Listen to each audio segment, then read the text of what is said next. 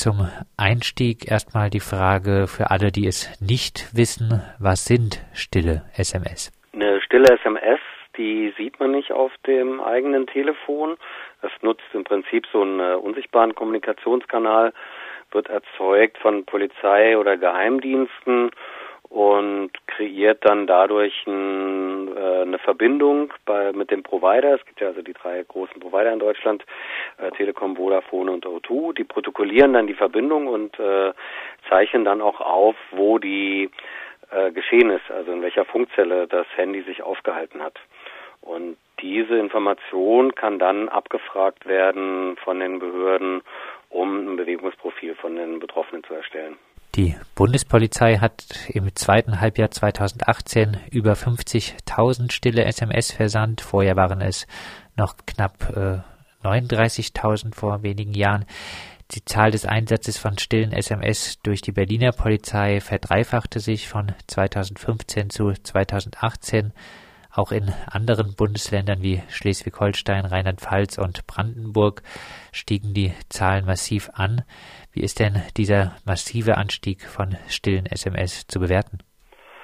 Naja, man kann auf jeden Fall sagen, dass die Behörden alle Möglichkeiten nutzen, alle technischen Möglichkeiten, die sie haben und dass das auch ausufert. Das sehen wir in anderen Bereichen auch bei digitalen Fahndungsmethoden, also wie Gesichtserkennung äh, zum Beispiel. Also da werden auch immer mehr Abfragen vorgenommen beispielsweise.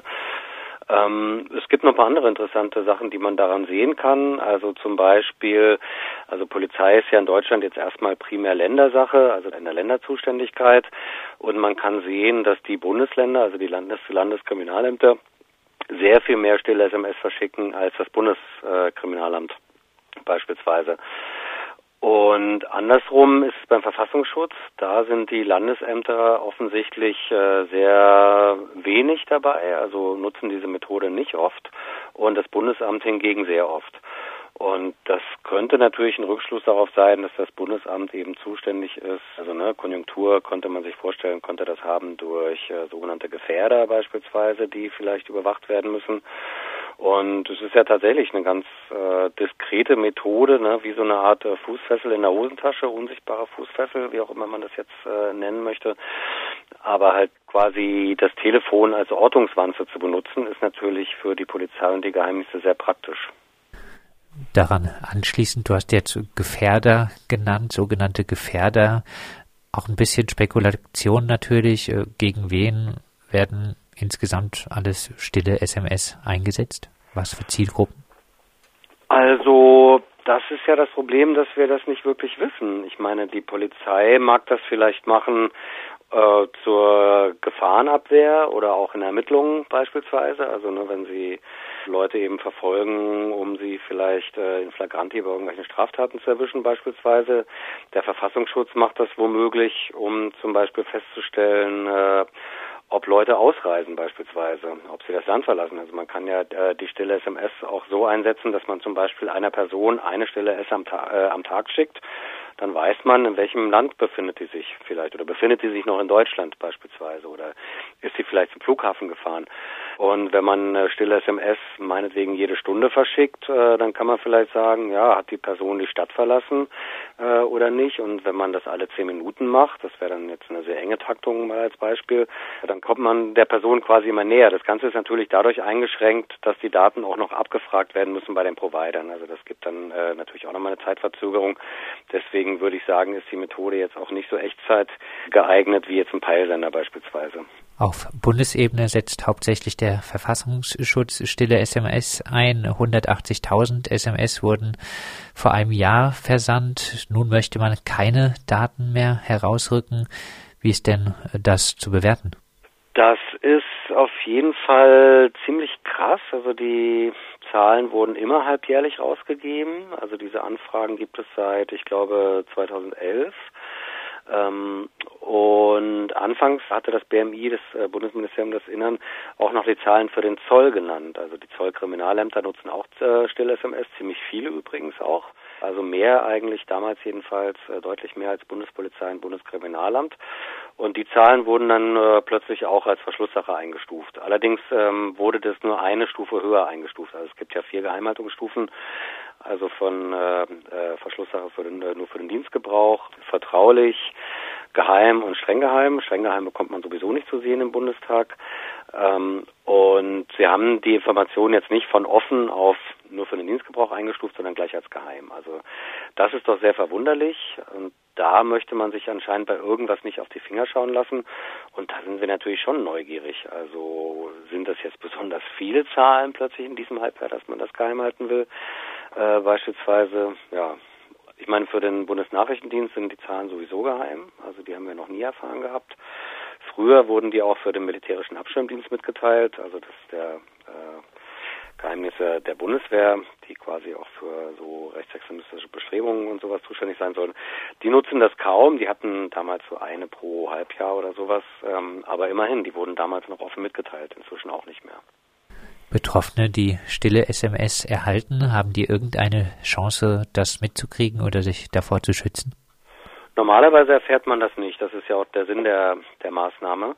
Man erfährt das unter Umständen, wenn es dann mal zur Anklage kommt. Also wenn die Menschen Akteneinsicht haben, dann steht das zum Beispiel äh, äh, eben da drin. Ne? Dann äh, nimmt das die Polizei dann vielleicht als äh, Beweis oder Indiz, um dann eben vor Gericht äh, irgendwas äh, zu beweisen beispielsweise.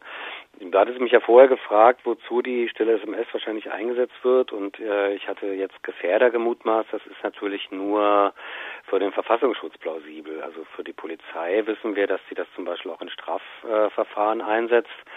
Und äh, eigentlich ist die Polizei ja eben auch nicht ähm, quasi zur anlasslosen Überwachung befugt. Also da muss natürlich auch irgendwas vorliegen.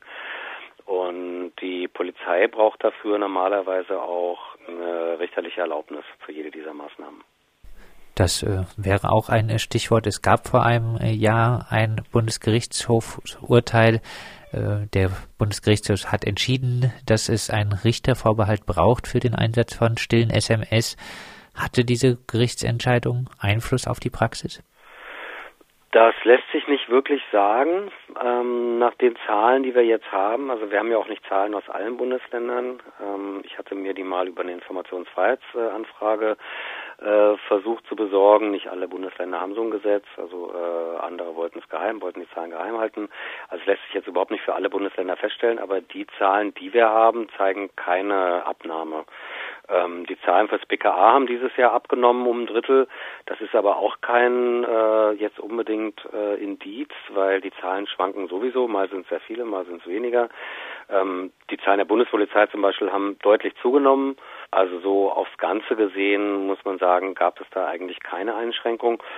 Und das ist natürlich schon auch äh, interessant. Also auch das Urteil war interessant, weil erstmal ist es so, es gibt ja auch viel Kritik an dieser stillen SMS. Also die Polizei betrachtet das als eine Abhörmaßnahme, aber laut Gesetz müssen Abhörmaßnahmen passiv sein. Also man darf einfach nur eine Leitung anzapfen und dazuhören.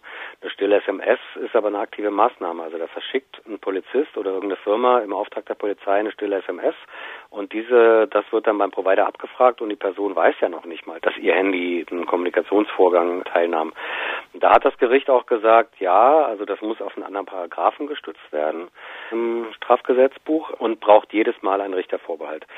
Und es lässt sich im Nachhinein nicht überprüfen, in wie vielen Fällen es so einen richterlichen Vorbehalt nicht gegeben hat. Das wissen wir einfach nicht. Also wir wissen jetzt auch nicht, ob die Maßnahme ähm, dadurch irgendwie eingehegt werden konnte. Das kann man vielleicht sehen, wenn man die Zahlen für das, für, ne, für die nächsten zwei Halbjahre hat oder sowas, könnte man äh, das an der Kurve vielleicht erkennen. Müssen Betroffene nach Beendigung einer Überwachungsmaßnahme durch stille SMS darüber informiert werden und haben eventuell die Chance dagegen auch juristisch vorzugehen? Normalerweise wird man nicht informiert. Das ist, äh, erfährt man normalerweise nicht. Dann abschließend, der Einsatz von stillen SMS wird wahrscheinlich sich auch weiter tendenziell ja eher erhöhen. Ist das Mittel nicht aber trotzdem ein verhältnismäßig mildes Überwachungsmittel? Naja, das könnte man, jetzt könnte man sagen, äh, im Vergleich zu was? Also beispielsweise Fußfessel zum Beispiel oder eine Observation auf jeden Fall. Es ist äh, in dem Sinne natürlich auch ein verhältnismäßig günstiges Mittel. Und es ist aber in dem Sinne ein ziemlich großer Eingriff, äh, weil es ja um die Telekommunikation geht. Also ne, wir haben ja, wir verlassen uns ja inzwischen äh, total auf unsere Mobiltelefone, die erfüllen allerlei Funktionen. Deswegen sind sie auch immer unentbehrlicher, deswegen haben wir sie auch wirklich permanent dabei. Und dass dieses Telefon halt immer mehr auch von den Polizeibehörden genutzt wird. Also dieses eigentlich zum Telefonieren daseinende Gerät äh, von den Polizeibehörden genutzt wird, das ist schon besorgniserregend. Also das geht ja noch weiter, dass äh, jetzt zum Beispiel auch es Trojaner gibt, die die Polizei auf Mobiltelefone aufbringen könnte, wobei ich jetzt äh, das nicht vergleichen will. Also ein Trojaner-Einsatz ist natürlich mit sehr viel mehr Aufwand verbunden äh, als so eine stille SMS. Aber ich finde es schon einen gravierenden Eingriff, äh, dass man sich auf das Telefon überhaupt nicht mehr verlassen kann. Also beim Telefonieren ist es ja so, dass man klar, dass man weiß, die Polizei und die Dienste können abhören. Das ist, äh, wenn ich jetzt vertraulich am Telefon sage, das überlege ich mir dann vielleicht nochmal.